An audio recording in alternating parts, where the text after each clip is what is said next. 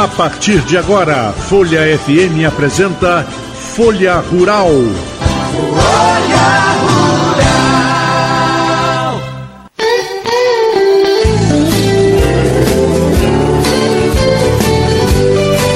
Bom dia, ouvintes da Folha FM. Bom dia, você que sempre está ligado no Folha Rural.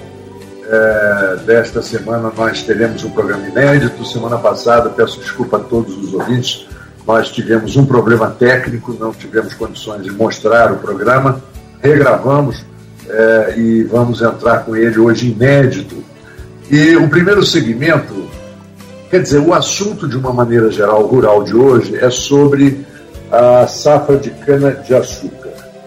E eu convidei para bater um papo conosco uma pessoa altamente gabaritada, especializada em cana-de-açúcar, pesquisador da Universidade Federal Rural do Rio de Janeiro, William Pereira, que trabalha especificamente no campus de Campos dos Goitacazes, é, deixa claro. O William, bom dia para você, muito obrigado por aceitar o convite e estar conosco. É, para fazer um, um, início de papo, nós vamos conversar nesse primeiro segmento do programa Folha Rural de hoje. É, é nós tivemos um outono mais frio do que se esperava, mais frio do que o próprio inverno.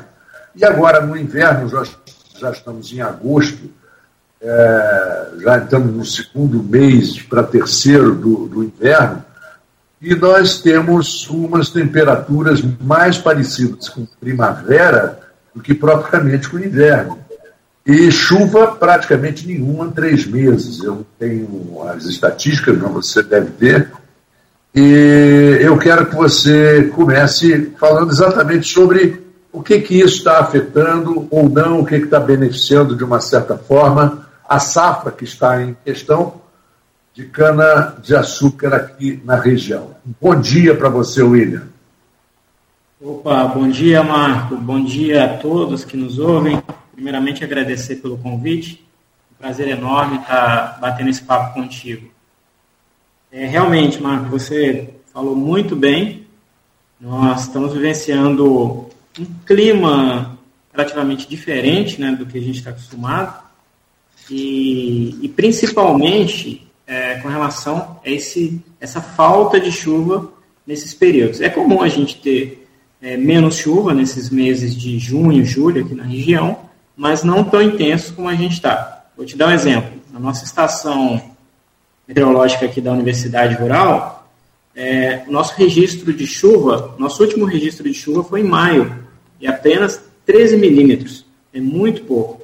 Então passamos praticamente maio sem chuva, junho sem chuva, julho sem chuva, e agora agosto, já estamos no dia 10, sem chuva e sem perspectiva de chover é, de forma abundante nos próximos 10 dias. Então, uma situação bem complicada, sim. É, né, é, nós temos uma característica da nossa região, William, que é interessante. A gente é, pesquisa, até para orientar os nossos ouvintes aqui, de uma forma, evidentemente, sem ser uma forma técnica, mas a gente orienta os nossos ouvintes no clima do final de semana, a possibilidade, olha, cuidado, hoje deve ventar, amanhã também. Mas a gente faz um, a gente faz uma verificação no Instituto Nacional de Meteorologia, a gente busca o Weather Channel, que é um canal americano que tem muita credibilidade. E nós, quando vemos que chega até 30% de probabilidade de chuva, a gente que vive aqui já sabe que esses 30% vão virar 0% em muito pouco tempo, porque um vento forte afasta tudo.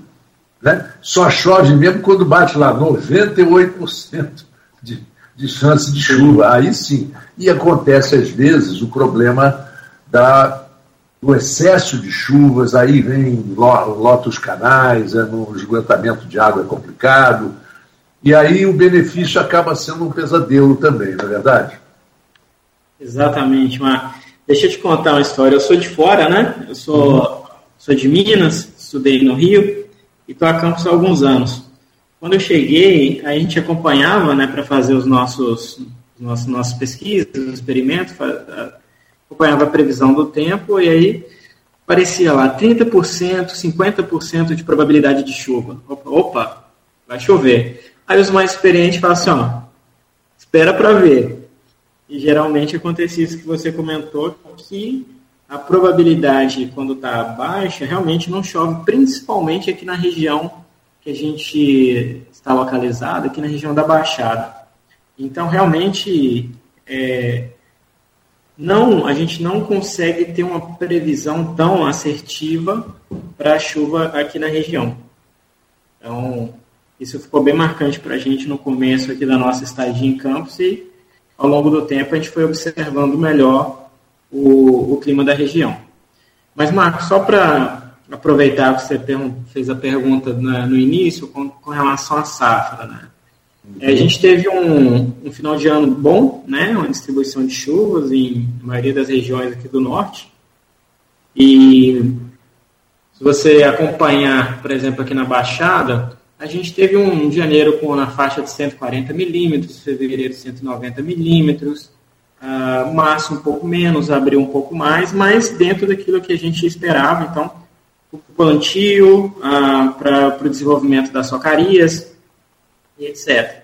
Mas agora, né, como está em plena safra, essa cana que está sendo colhida, ela está sofrendo muito né, para via rebrota, né, para rebrotar, e ter aquele arranque inicial vigoroso para seguir o desenvolvimento da planta. Então, nesse momento, a gente está com, além da, da dificuldade dos plantios que foram feitos, né, com essa brotação de socaria, que é um problema também.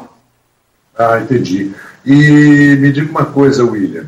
É, como funciona ou, ou, como é necessário, quanto seria necessário a irrigação é, no momento desse, no momento de três, quatro meses sem chuva. Marco? Oi, oi. Está me ouvindo? Falhou, falhou a ah. ligação aqui, mas eu acho que eu entendi a sua pergunta. Não, é, eu, é, às vezes a comunicação, a internet às vezes atrapalha. A minha pergunta é, num, num período desse, qual a importância da irrigação e como ela deve ser planejada. Perfeito. É, vou te dar um exemplo. Nesse período, né, em média aqui na região, é, um parâmetro importante que a gente usa que é a evaporação do solo e a transpiração da planta. Né, o que o solo perde de água e o que a planta perde transpirando. Isso a gente chama de evapotranspiração. Né, é o termo técnico para essas perdas de água, vamos chamar assim. É, o que, que ocasiona, ocasiona essas perdas? É a temperatura, né, os ventos, que são bastante intensos aqui na região, é, e a perda que a planta tem naturalmente por, pelos seus processos né, físicos e fisiológicos. Muito bem. É, essa perda de água para o mês, por exemplo, de, de maio, chega a 100 milímetros né, de evapotranspiração. Junho e julho um pouco menos por causa da temperatura geralmente um pouco mais baixa. Então veja, a gente tem uma perda de em torno de 100 milímetros né, e a gente precise, precisa que haja uma reposição de água no solo próximo para né, a planta não sofrer. Quando a gente tem menos reposição de água que ela está perdendo, então a planta naturalmente vai reduzir o crescimento, consequentemente reduz produtividade. Muito bem. O cálculo que se faz para fazer irrigação, se for uma irrigação plena, é atender essa evapotranspiração da cultura. Muito bem. É, para cana, por exemplo, que é a principal cultura da região, não se faz essa irrigação plena, mas faz o que a gente chama de irrigação de salvamento, né, ou um molhamento, né, que é a aplicação em momentos específicos. Então, que, que é importante, é, o que, que o produtor vê na hora? Custo, né, que há um custo de aplicação dessa, dessa lâmina de água e disponibilidade de água é, e equipamento, etc. Então, é, para quem dispõe de, da tecnologia, né, dispõe dos equipamentos e de, de fontes de água na propriedade, é o momento de, né, de já estar tá, é, irrigando a lavoura, né, de fazer essa aplicação. Então, é, em, alguns, em algumas unidades, né, na própria usina, se faz a irrigação de salvamento. No entanto, nem todo produtor dispõe dessa possibilidade. Entendo. E vamos, deixa eu entrar um pouquinho numa área que realmente eu não conheço, mas que eu já li alguma coisa a respeito sobre outras culturas e me, me dá uma certa curiosidade. É, existe, por exemplo, numa, numa irrigação bem planejada, bem, bem organizada e bem mecanizada, até usando-se é, as, a tecnologia de computadores e tal, existe a possibilidade, por exemplo, de você usar não só água como, como material de irrigação, mas também com, com sais, minerais e algumas outros, alguns outros produtos que possam é, contribuir com o crescimento e melhoria da qualidade da cana? Isso, ou seria isso uma utopia? Então, é, hoje, com todas as tecnologias para o sistema de irrigação, você tem várias possibilidades, né? Aproveitando né, para falar dos sistemas que são mais eficientes, né, que são sistemas localizados, né, tipo sistema via gotejamento, é utilizado em algumas regiões, região nordeste do país, né, utiliza bastante para fertirrigar as lavouras de, de cana. Então, é, são possibilidades.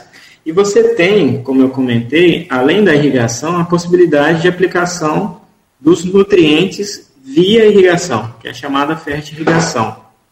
Então, você tem esses sais, que são né, os os nutrientes, que são aplicados no momento adequado, né, na fase adequada da lavoura, para que ela alcance o máximo da produtividade. Então, fornecimento de água, fornecimento de nutrientes via esses sais, e aí são os é, sulfatos, os nitratos, que na composição é, você fornece para a planta exatamente aquilo que ela precisa no momento certo. Então, tem sim. Outras possibilidades, é, como é feito nas, nas unidades agroindustriais, que é a fertigação utilizando subprodutos da produção é, do etanol, por exemplo, que é a vinhaça. Então, você tem essa fertirrigação. Né? Não no sistema localizado, como eu comentei, mas no sistema é, via aspersão ou sistema autopropelidos, que tem um alcance maior.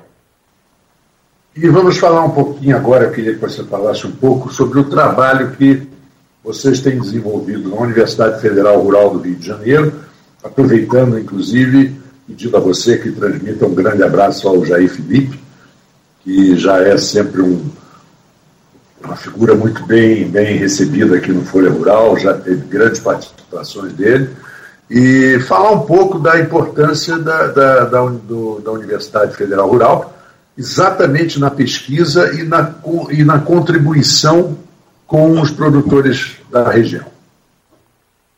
Bom, é, vou transmitir o um abraço aqui ao Jair, né, depois eu vou ah, lá pessoalmente na sala dele transmitir esse abraço. Muito bem, Marco. É, a gente está com uma equipe nova aqui na Universidade Rural de Campos. Né? Aprendemos bastante nessa transição com os colegas experientes aqui do, do antigo Planalto Suca.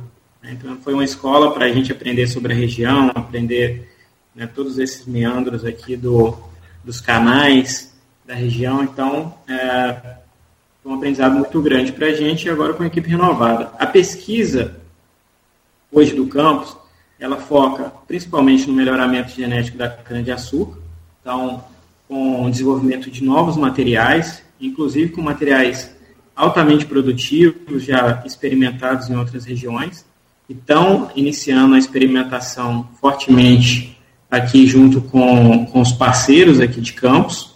Tá? Então, é, não tem como pensar em produção de cana se você não tem uma boa genética sendo plantada. Você vai plantar um material que vai ser cultivado durante 5, 6, 7 anos. Então, se você erra no plantio, né, você erra por muito tempo. Então, o posicionamento de um bom material genético é fundamental. Então, a gente tem trabalhado fortemente no melhoramento genético de cano, né, como uma pesquisa já consagrada aqui da, da unidade.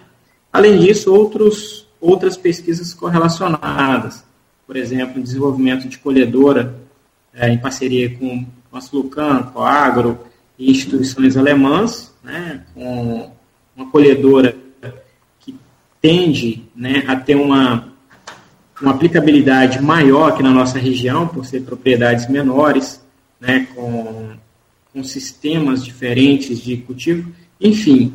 Então, essa é uma linha de pesquisa muito forte que a gente tem trabalhado junto com as instituições alemãs e ah, dando sequência a todos os trabalhos relacionados à cana-de-açúcar aqui na região, dando sequência a todo o trabalho do, do, da equipe que nos deixou esse legado. É, em relação a quando você cita as colhedeiras e tal, é, de uma maneira geral, a mecanização da colheita, é, é, que talvez seja um objetivo futuro total, é, mecanização, mas eu acho difícil também isso chegar a ser realizado, isso também é um pouco de utopia. Mas como é a geografia da região para esse tipo de futuro? Certo. Aqui, a boa parte da, das lavouras são cultivadas em áreas planas. Isso facilita muito a colheitabilidade, né, a colheita da, do, dos materiais. No entanto, a gente tem áreas de morro, né, que tem uh, cultivo de cana, e aí você tem uma adaptação, você tem uh, características um pouco diferentes para uma colhedora. Né? Em alguns casos, tornando inviável, impossível fazer a colheita mecanizada. Né? Mas algo que é muito importante, Mar, é a característica da região de ter muitos canais, de ter talhões menores, que você não consegue uma boa eficiência com as colhedoras é, tradicionais.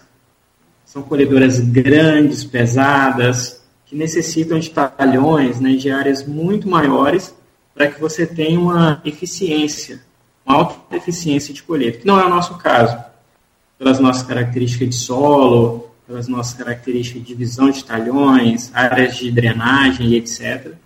Então a gente não tem. Esses protótipos novos, eles são pensados para áreas menores, né, que conseguem ter uma, uma, uma eficiência melhor, né, serem máquinas mais baratas, para que o produtor consiga futuramente uh, ter suas áreas mecanizadas. Como você acha que funcionaria? Inclusive, hoje a gente vai conversar aqui no Folha Rural com o Tito Inojosa também, e talvez eu até é, estenda também a ele essa pergunta, é, de, de cooperativar a máquina. Você acha importante isso? Você acha necessário? É, sem dúvida. Hoje você tem, por exemplo, uma colhedora convencional, ela vai passar dos milhões. Então, impossível por uma pequena quantidade de produtores ter conseguir adquirir um, um equipamento né, dessa, dessa magnitude. Então, se você tem um equipamento que possa ser cooperado, né, possa ser utilizado por mais, seria uma solução bem interessante né, para aumentar essa colheita mecanizada na região né? e por, por, várias, por vários motivos. Uma delas é a quantidade de gases poluentes que são emitidos na atmosfera, né? na substituição aí pela, da colheita queimada pela, pela colheita mecanizada. Então, seria algo bem interessante né, ser trabalhado aqui na região, essa, esse compartilhar, né, essa cooperação, essa colheitadora, essa, esse, essa máquina é, cooperativada, vamos chamar assim. É, a colheita queimada ela ajuda muito na, na, na colheita manual, principalmente contra certos animais, não é verdade? Sem dúvida, Romarco. Eu já olhei no experimento de cana, eu já trombei às vezes com jararaca, com, com outras, outras serpentes, assim, que por pouco né, a gente não, não teve problemas sérios. É, então, assim, tem essa, esse, essa facilidade né, de você ter essa despalha, essa despalha com fogo, então, além de facilitar o corte, você tem uma menor incidência de acidentes com, com os trabalhadores no campo. Uhum. É, e, mas, por outro lado, o que, que causa em relação à cana é, ela mesma? É, a, a, perda, ela não é grande, né, da cana. Ela tem, após o, o, o procedimento do, da queima, ela tem um período para ser colhida e ser processada na, na indústria, né. Então, no período adequado você não tem grandes perdas, mas a partir de um determinado momento você começa a ter perda. A grande questão da colheita, da colheita queimada é, são os, os, problemas ambientais, né? já, já, já sabidos. Né? Exatamente. Que ainda é, um, é algo a ser, a ser resolvido né, aqui na região. A gente já tem praticamente 80%, 85% da colheita de cana no país né, sendo mecanizada e a gente ainda está nesse caminho por essas questões que a gente já comentou, né? principalmente de ter uma colhedora que seja adaptada para as condições aqui do norte fluminense. Perfeito. E Falando um pouquinho também, você chegou a citar, quando você falou do trabalho da Universidade Federal Rural, do Rio de Janeiro, você falou sobre pesquisas e tal, e, e sobre a genética da, da, da, da, qualidade da cana, o que, que vocês têm investido em, em busca de novas, novas qualidades, novos, novos tipos, é, com, com mais aproveitamento do, do do açúcar, quer dizer, como eu te disse, eu não, eu não sou um especialista, a, a palavra é sua. É, é, você que nos orienta. Certo, não, é, você está tá muito entendido do assunto. Mas, Marco, a gente tem trabalhado, além da cana tradicional, né, que o objetivo é sacarose, é o máximo rendimento de sacarose por hectare, né, em condições é, extremas, né, que a gente considera, que é de baixíssimo índice pluviométrico, né, diferenciado das regiões é, canavieiras tradicionais no país, é, solos de baixa fertilidade. Então, esse é o nosso, é o nosso carro-chefe. Paralelo, a gente tem buscado também materiais que a gente denomina né, uh, popularmente de cana-energia. São é, tipos de cana que eles têm um teor de fibra um pouco maior. Mas para que isso? Pensando especificamente em uh, cogeração de energia elétrica. Você tem o processamento da, da cana normal na indústria e você tem uma quantidade de bagaço a mais. Né? Isso para aquelas unidades que fazem a cogeração e venda de energia elétrica. Então, esse é um dos, é um dos viés também que a gente tem buscado com a questão da, da cana energia. Né? Além disso, né, outras tecnologias né, em diferentes fases, por exemplo, a utilização de equipamentos que, que substituem ah, análises ah, que gastam muito reagentes. Por exemplo, você verificar, através de um aparelho portátil, a qualidade da sacarosa, a qualidade da cana, né, ali no campo. Né? Um aparelhinho né, é, que utiliza tecnologia de, de infravermelho, você vai no campo e faz o diagnóstico da cana para saber teor de fibra, o BRICS, a sacarose, uhum. né? uh, e aí você diminuiria, né? A ideia é diminuir o uso, né, da, de uma quantidade gigantesca de reagentes que a gente utiliza nas indústrias. Então, essa é uma pesquisa bem interessante também que a gente tem, tem trabalhado aqui. Né? E entre outros que eu poderia falar aqui, mas especificamente é, é esses são os carros-chefes que a gente tem trabalhado a nível de cana-de-açúcar atualmente aqui na região. Olha, William, é, confesso a você que eu aprendi muita coisa hoje, nesses 25 minutos aí de papo com você. Aprendi muita coisa e já posso até me arrorar a discutir um pouquinho aí com algumas pessoas. De brincadeira, né? Claro que é. Mas eu agradeço demais é, a sua participação. Acho que nós tivemos aí uma conversa de começo, meio e fim, muito interessante, mas com certeza é, nós teremos até o final da safra outras oportunidades de conversa e outros assuntos para tratar. E eu agradeço imensamente, não só a você, como a toda a equipe da Universidade Federal Rural do Rio de Janeiro, principalmente uh, do campus da cidade de Campos dos Goitacazes, e desejo felicidades e, e, e dizendo que o Folha Rural está à disposição de vocês para qualquer trabalho, qualquer é, necessidade que vocês tenham de divulgação de eventos, de, de palestras, de congressos e tudo que vocês sempre fazem, trazendo muito mais conhecimento para a região. Marco, eu que agradeço, lisonjeado com as palavras. É, a Universidade Federal Rural em Campos está à disposição né, da sociedade. Nós somos servidores públicos, então nosso papel é servir a sociedade, né, e aí com foco na, no desenvolvimento de tecnologias, né, servindo ao setor agropecuário regional. E estamos à disposição. Fica aqui aberta as portas para você, para os ouvintes que quiserem conhecer os nossos trabalhos. Né, temos interagido bastante com o setor produtivo, né, com, a, com a a Agro, produtores, né, grandes e pequenos, e, e a gente está aqui para contribuir com o desenvolvimento regional. Então, fica aí também o convite para vocês conhecerem a unidade, enfim, estamos à disposição. Muito obrigado, William. Desejo a você um grande domingo. É, para os nossos ouvintes do Folha Rural, vamos agora a um pequeno intervalo musical e voltamos no próximo segmento. O assunto ainda será cana-de-açúcar. Grande abraço para você, William, e até já para o ouvinte do Folha Rural.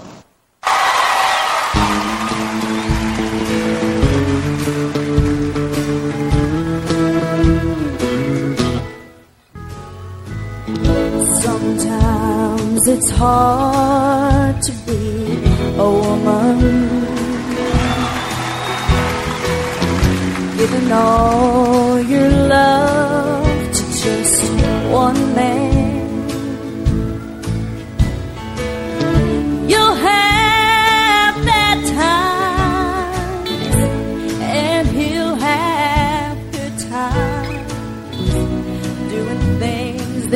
Don't understand.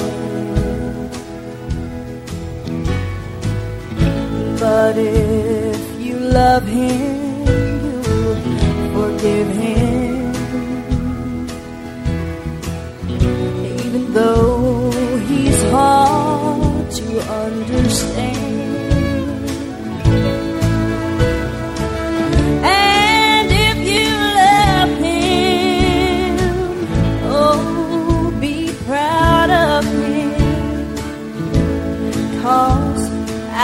all, he's just a man.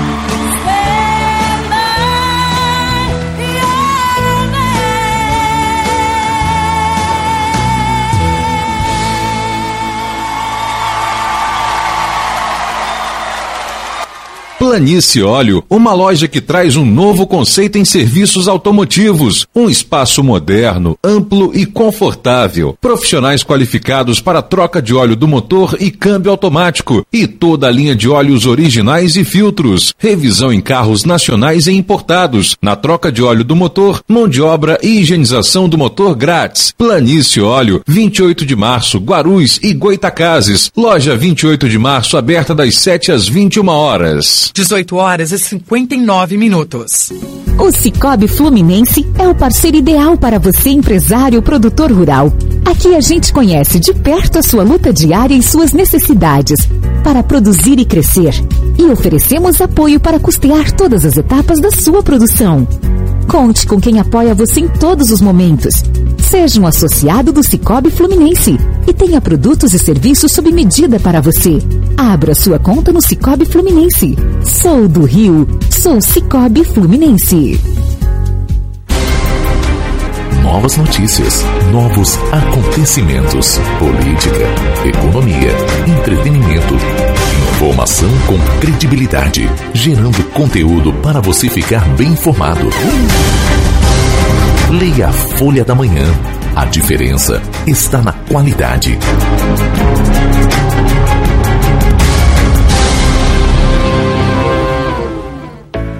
Guia de desconto, plano de assistência familiar Boa Viagem. Exclusivo para associados Boa Viagem. Adquira agora e ganhe descontos e benefícios em exames e consultas médicas para você e sua família. Guia de desconto. Solicite pelo WhatsApp 999396027. Não deixe para amanhã o que é necessário fazer hoje. Plano Boa Viagem. Mais que um plano, uma tranquilidade.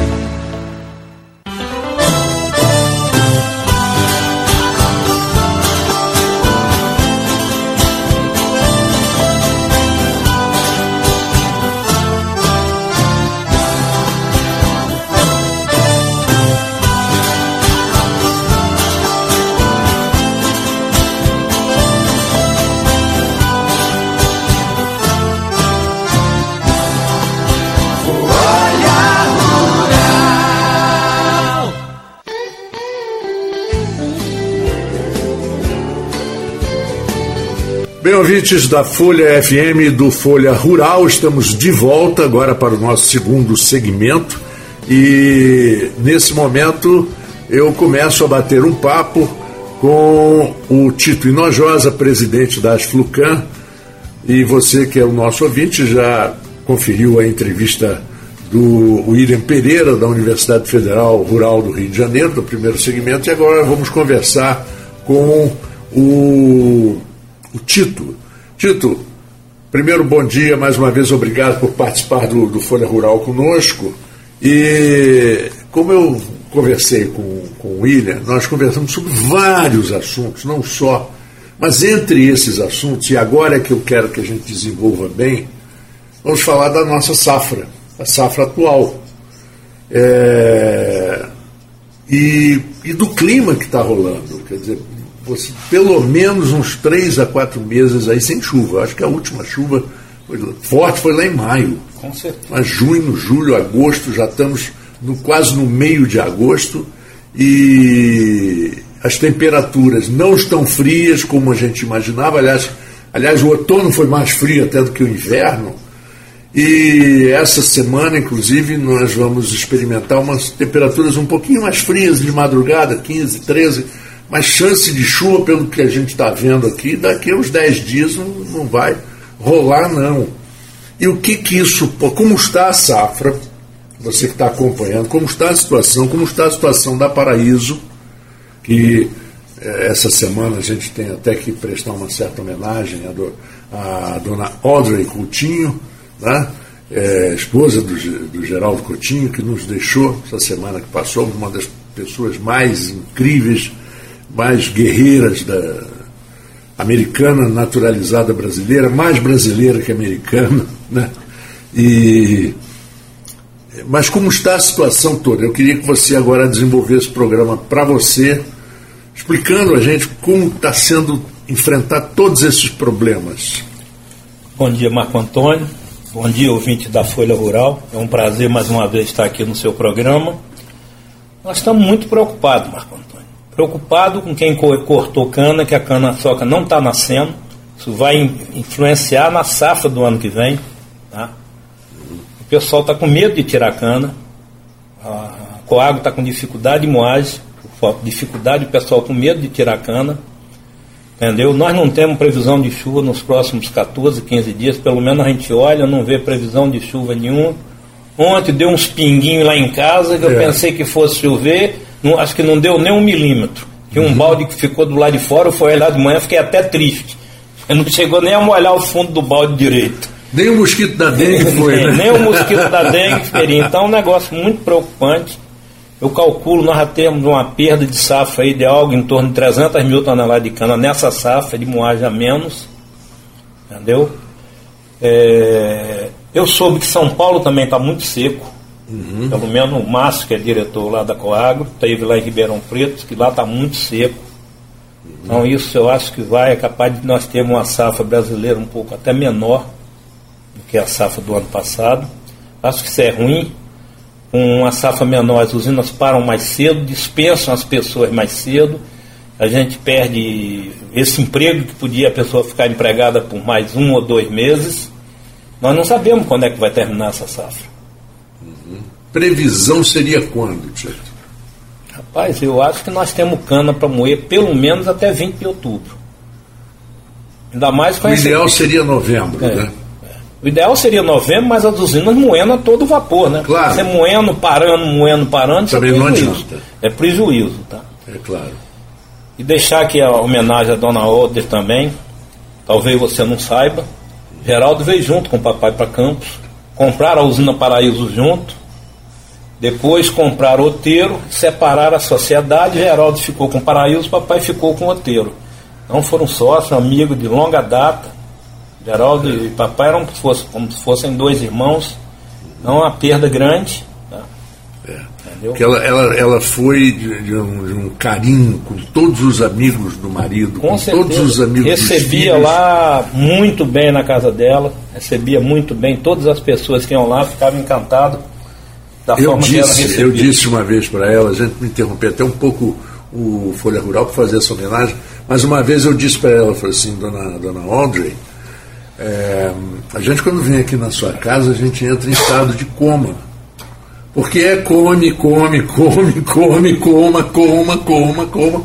Porque é como o dia inteiro. É, é, vai servindo e recebendo as pessoas. E as pessoas vão, bebem, comem, vão embora, vão outras, aí vem outros. O almoço saía às 6 horas da tarde. Seis horas da tarde, mas o que você comia da, a partir de 10 da manhã também. Então, mais uma vez, a toda a família. é, Nosso parceiro Lagel, Maurício, a família. Tina, a família toda. Isso aí. É a homenagem que a gente pode é, é, que pode fazer. É lembrar dela lembrar sempre. dela sempre, o lado bom, as coisas boas que, a gente- ela deixou por aqui. Os filhos, os netos, a família toda, tanto ela como o Geraldo. É verdade. Bom, mas vamos seguindo. É, como que você acha que isso, você acredita que isso possa dar uma, rever- uma reversão, quer dizer, uma chuva daqui a 15 dias ou alguma coisa nesse Reverte sentido? Pode- muito pouca coisa. muito pouca coisa? Muito pouca coisa. Você acha que o dano está feito? Está feito. Não tem. Reverte muito pouca coisa. O que vai acelerar é quem tirar cana nesse final não ter o problema de quem tirou cana em maio, junho julho. O plantio de março foi muito prejudicado, porque não teve chuva. Normalmente, março, nos últimos anos, mesmo nos anos mais secos, plantio de março pegava bastante chuva. Então nós estamos preocupados. O grande segredo é se plantar cana agora, outubro, setembro, outubro, tem que se fazer um plantio grande para tentar salvar alguma coisa da safra do ano que vem. Essa é a minha visão. Nós temos que tentar plantar o máximo Para fazer uma puder, compensação no ano para que vem. tentar de alguma coisa ajudar a salvar a safra do ano que vem, que já está comprometida também. É, e é interessante, é, quando a gente fala interessante, o desinteressante é que dois meses de salário você não só prejudica a família, você prejudica também o comércio Com daquela certeza, região, com o comércio pequeno, Com né, certeza. de, de, de e o dinheiro do setor fica na região. Fica na região, é Ele é distribuído na região. Isso é que é a coisa mais importante. Será mais um baque no final do ano do comércio nosso. Uhum. Principalmente mais no interior, talvez até sofra mais do que a cidade. Porque Sim. a maioria dessas pessoas estão no interior. É. E ficam por ali no momento de, de, de- consumir, no momento de comprar. Agora, é, como foi de- desses, desses últimos, essas últimas duas safras, como foi o resultado, Tito, do investimento que foi feito e que está sendo feito em Paraíso? Paraíso, o investimento de 40 milhões. Está acontecendo. Nós tivemos semana passada, eu e o Frederico Paulo, fizemos um evento lá em Quissamã, com o prefeito de Quissamã, com o, vice, com o prefeito de Carapebu e o vice-prefeito de Quissamã, que tem um bocado de produtores querendo plantar cana lá. Nós vamos ajudar eles lá, ver de que forma que a gente pode ajudar, com cana planta, com óleo diesel, com alguma coisa, tentando levar um banco para tentar, tentando levar o Cicobi do Espírito Santo para lá, para ver se faz a parte de financiamento de insumos. Sim, sim, sim. Insumos está cá, encareceu demais. entendeu? Pois Careceu é. demais. Porque a gente fala muito, mas às vezes esquece de mencionar o preço do insumo, né? Porque o demais, preço do insumo reduz sensivelmente o lucro Uhum. do produtor. Então tem esse problema do, do insumo. Graças a Deus, Bolsonaro conseguiu ir à Rússia, conseguiu para aqueles 27 caminhões de adubo, para ter adubo até dezembro, senão talvez a gente não tivesse nenhum insumo, mesmo o cara não tivesse o insumo. É. Ele conseguiu trazer, ele, a ministra, na ministra era É. espetacular, É. Tereza. É. Era uma pessoa espetacular, o trabalho dela, abriu mercado chinês, de carne, de um monte de coisa. Ela era fera para trabalhar. É, é isso, isso é, um- é um- é uma opinião geral, né? Opinião geral. E essas opiniões, é, a gente não cita de quem, mas essas opiniões dizendo de que o agro é uma coisa que tem que acabar na terra. Como assim acabar na É que não devia existir o agro. O que que o que, que vai morrer- qual seria, vai morrer de fome? Pois é, o que, que seria a solução? Seria a cada um plantar a sua comida? Não vai acontecer isso. Isso não vai Não acontecer, vai a gente acontecer sabe, nunca. nunca aconteceu Cada dia a fome no mundo aumenta. Por que que estão liberando lá na guerra? Por que que estão liberando os caminhos de, de os navios de, de, de alimento lá? Por falta de alimento no mundo. A fome no mundo é muito grande. E quem pode responder essa fome é o agro brasileiro. É quem tem mais condições de avançar para produzir cada vez mais é o agro brasileiro. Entendeu? O agro brasileiro hoje, Tito, pela sua experiência, é responsável. Se eu não, Por quê? Estou, se eu não estou enganado, Não, é pode por ser como- 34% da, da, da, das exportações da- do consumo mundial de alimentos. Uhum. 34%. E a gente não tem nem um terço Não. do- do nosso território agricultável. Marco Eu não estou falando da área é, protegida, não. Estou falando só da área região agricultável. minha da Bahia, que está se implantando um monte de projeto, em quatro anos deve aumentar 200 mil hectares, com três safras de grãos por ano. Tá? Entendeu? Então o Brasil tem muita área para ser explorada. A área com preservação, quem mais preserva é o produtor rural, pô. É óbvio. Fica A gente 20% sabe e ele é pior que ele é responsável. Se alguém bota fogo, se alguém bota, faz alguma coisa, o produtor rural que é o responsável. Ele não vai fazer E se você né? chamar a florestal, aqui em campo, por exemplo, tem um cara cortando as árvores na beira do rio, eles não vão lá não. Tá? Eles não vão lá não. Sim, o primeiro é ir lá, não é punir ninguém, não é pre- prender ninguém, é chamar e mostrar. Eu acho que falta educação ambiental. É. A gente vê isso dentro dos canais nossos que a gente limpa aqui. É Educação, sofá educação. jogado, é geladeira jogada, é garrafa PET, é lixo. É um monte de coisa que é jogado dentro dos canais. Além do problema do esgoto. É um problema muito sério. Ainda mais É problema sem chuva. Nós vamos começar a analisar. Não começamos a analisar o esgoto ainda porque não deu tempo. Nós estamos entrando com a máquina flutuante dentro do, do- da lagoa, está entrando no canal Macacoá. A gente conseguindo desobstruir o canal Macacoá, nós vamos des- desobstruir um, um problema grande desses enchentes aqui dentro da cidade. Que aí o canal da, de Macaé vai ter começar a ter vazão o Campos Macaé para sair no, através do Macacoá, sair na lagoa. Então a máquina nossa está terminando de fazer um embuchamento, umas coisas, uma revisão que nós paramos para dar uma arrumada. Ele vai entrar tá próximo do período de chuva, para a máquina não ficar parada nesse período. Nós vamos entrar no canal de Tocos aqui, vamos limpar o canal de Tocos todo, até sair na Lagoa do Jacaré, que é outro lugar que desobstrui a cidade. Entendeu? Essas coisas é um gargalo que tem. Além de não levar água para os produtores, dentro da cidade também, quando tem enchente, bota a cidade toda embaixo d'água. É. É aí um problema muito sério, porque, porque a, a cidade embaixo d'água, a consequência disso é depois uma despesa muito grande para tentar recuperar.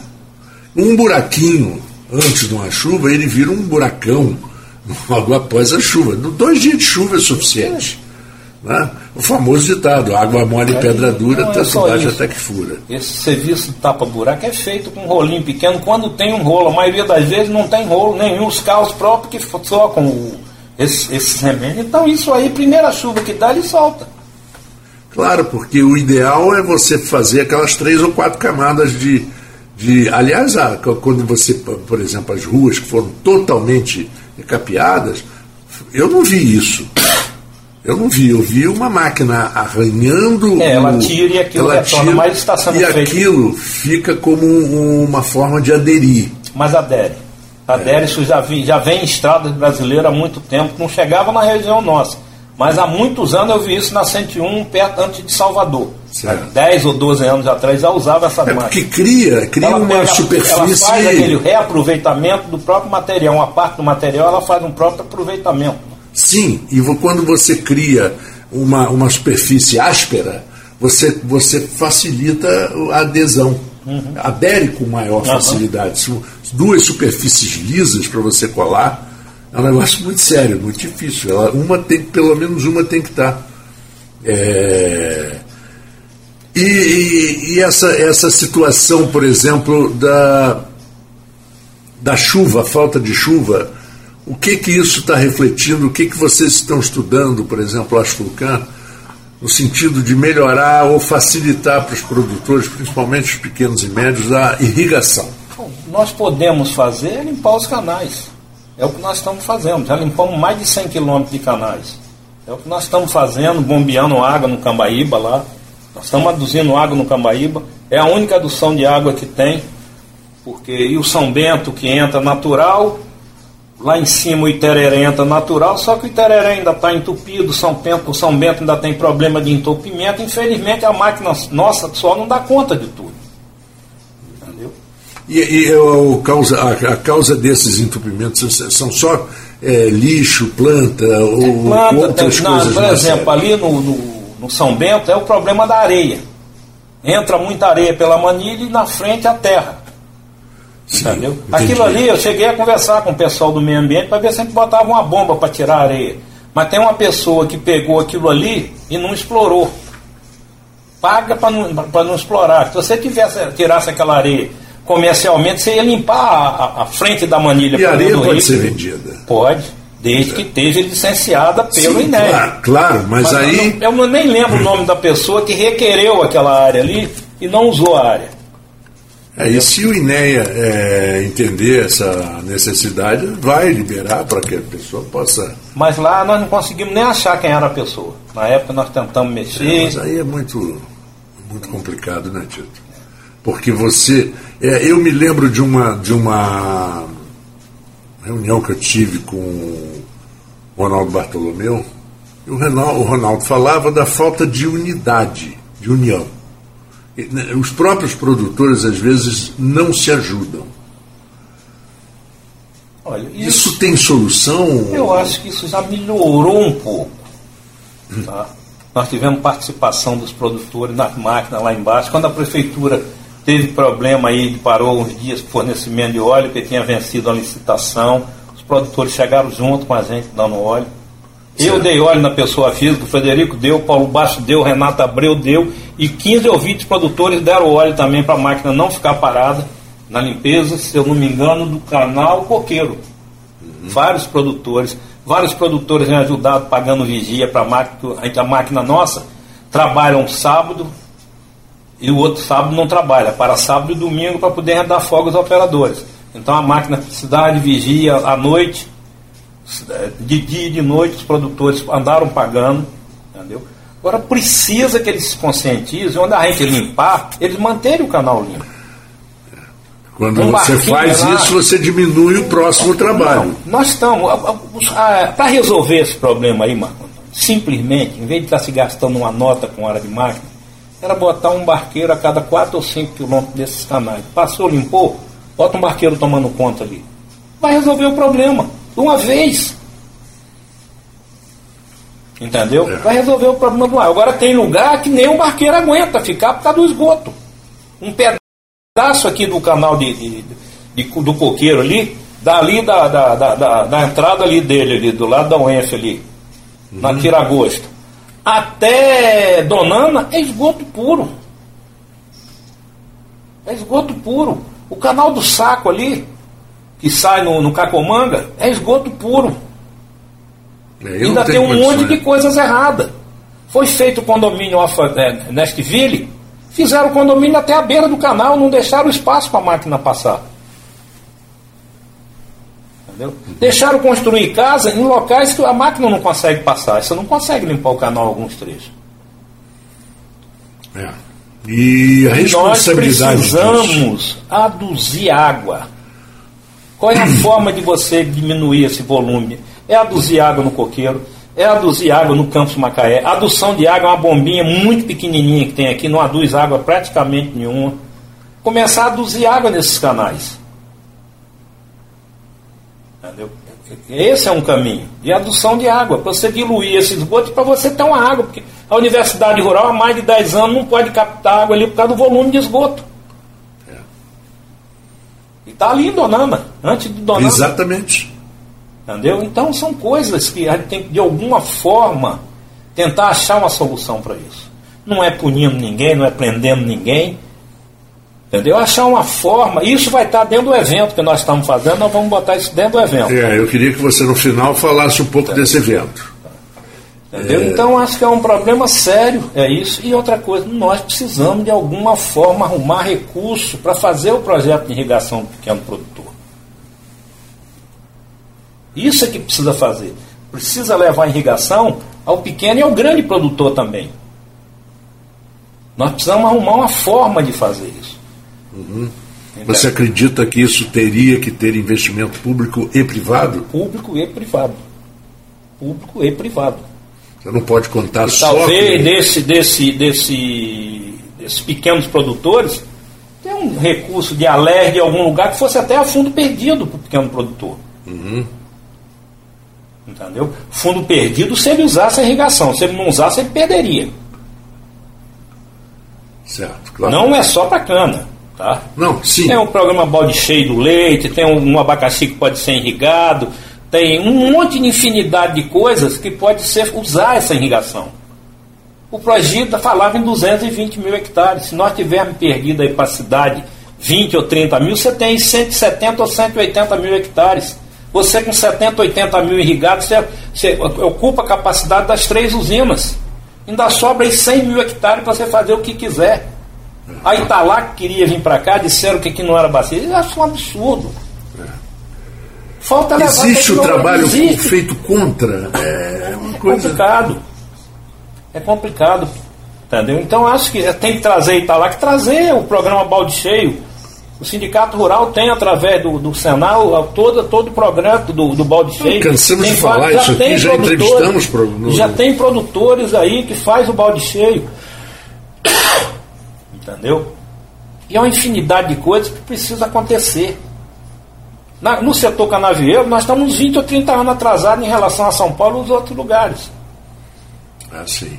Quer ver uma coisa que vai ter dentro desse evento? Que já estão usando em São Paulo, Vou em Minas? aproveitar e falar do evento. é a questão do vinhoto. Você pega o vinhoto, você concentra ele, entendeu? Você concentra ele, você faz a complementação de adubo nele e aplica de caminhão.